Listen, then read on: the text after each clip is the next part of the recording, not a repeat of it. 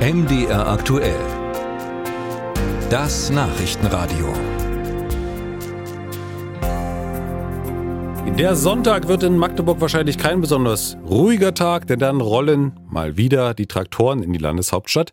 Die Bauern haben zum Protest aufgerufen. Eigentlich sollte die Kundgebung morgen stattfinden. Da gab es dann aber Terminüberschneidungen mit dem Holocaust-Gedenktag, deshalb also Sonntag. Die Forderungen sind die altbekannten. Der Agrardiesel soll bitte so günstig bleiben wie bisher.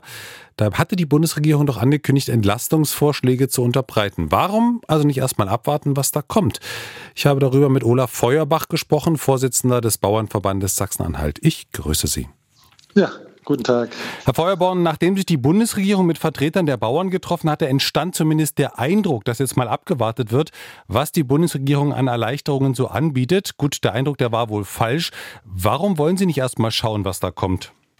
Also für uns äh, steht nach wie vor fest, wir, wir wollen daran festhalten, an der Forderung Agrardiesel, da muss äh, drüber gesprochen werden. Wir wünschen uns, dass es erstmal zurückgenommen wird und man dann erst Gespräche führt, bevor man sowas zurücknimmt. Also grundsätzlich wären Sie aber möglicherweise bereit, auf die Subvention des Agrardiesels zu verzichten, wenn es eben an anderer Stelle Entlastung geben würde oder vielleicht auch die Marktmacht des Großhandels gebrochen würde?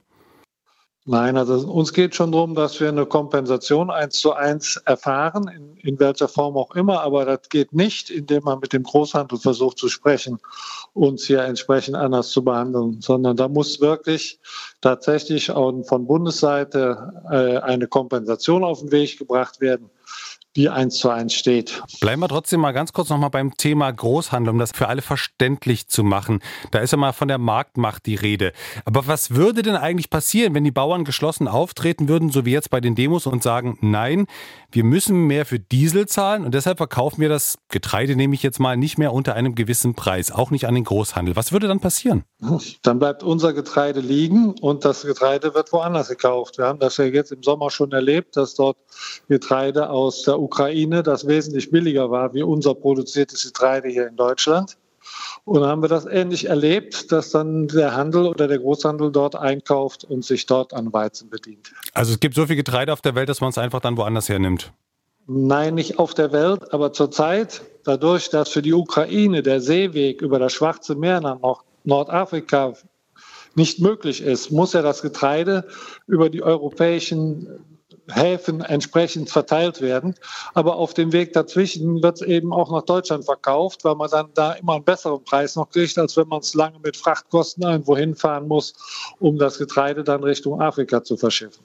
Dann schauen wir noch mal auf diesen Agrardiesel. Es das heißt ja, nur in den Niederlanden wäre dann Agrardiesel so teuer wie hier. Wenn ich dann allerdings sehe, dass in der Obstabteilung im Supermarkt ja jede Menge Produkte aus den Niederlanden liegen, dann kann das doch eigentlich gar nicht so ein großes Problem sein, oder? Also grundsätzlich, man muss wissen, was uns das, was das für uns bedeutet. Das ist ja nicht nur der Agrardiesel, der hat das fast zum Überlaufen gebracht. Wir haben durch die europäische Agrarpolitik ja eine Abschmelzung der Fördermittel schon erfahren im letzten Jahr.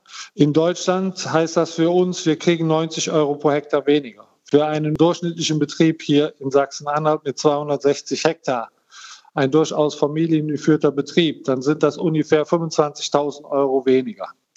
Wenn er jetzt noch den Agrardiesel abzieht, das sind nochmal 8.000 Euro weniger. Dann muss man dazu sagen, wir müssen ab dem Jahr 24 4 Prozent unserer Fläche stilllegen. Das sind nochmal 6.000, 7.000 Euro, die weniger sind. Erlös, den wir nachher entsprechend erzielen.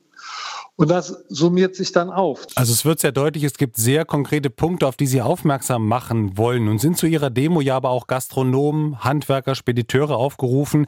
Haben Sie keine Sorge, dass der Protest dann zu so einer schwammigen Wir sind dagegen Demo verkommt und die konkreten Forderungen der Bauern untergehen? Denn der Agrardieselpreis zum Beispiel ist dem Spediteur, dem Handwerker natürlich nicht so wichtig. Nein, aber die CO2-Bepreisung ist denen wichtig, die trifft uns ja auch. Ne, der CO2-Preis kommt für uns ja auch nochmal obendrauf. Die Mautgebühren trifft uns auch, weil die Mühle oder der Bäcker wird sagen, also ich bezahle dir nicht die Mautgebühr, die jetzt mehr ist. Dann musst du gucken, wo du das Geld herkriegst. Wir sind aber darauf angewiesen, dass unsere Produkte mit dem Lkw transportiert werden. Und von daher werden wir dann nachher die Mautgebühr, die sonst normalerweise der Großhändler oder der Lebensmitteleinzelhandel zahlen müsste, die würde dann bei uns abgezogen.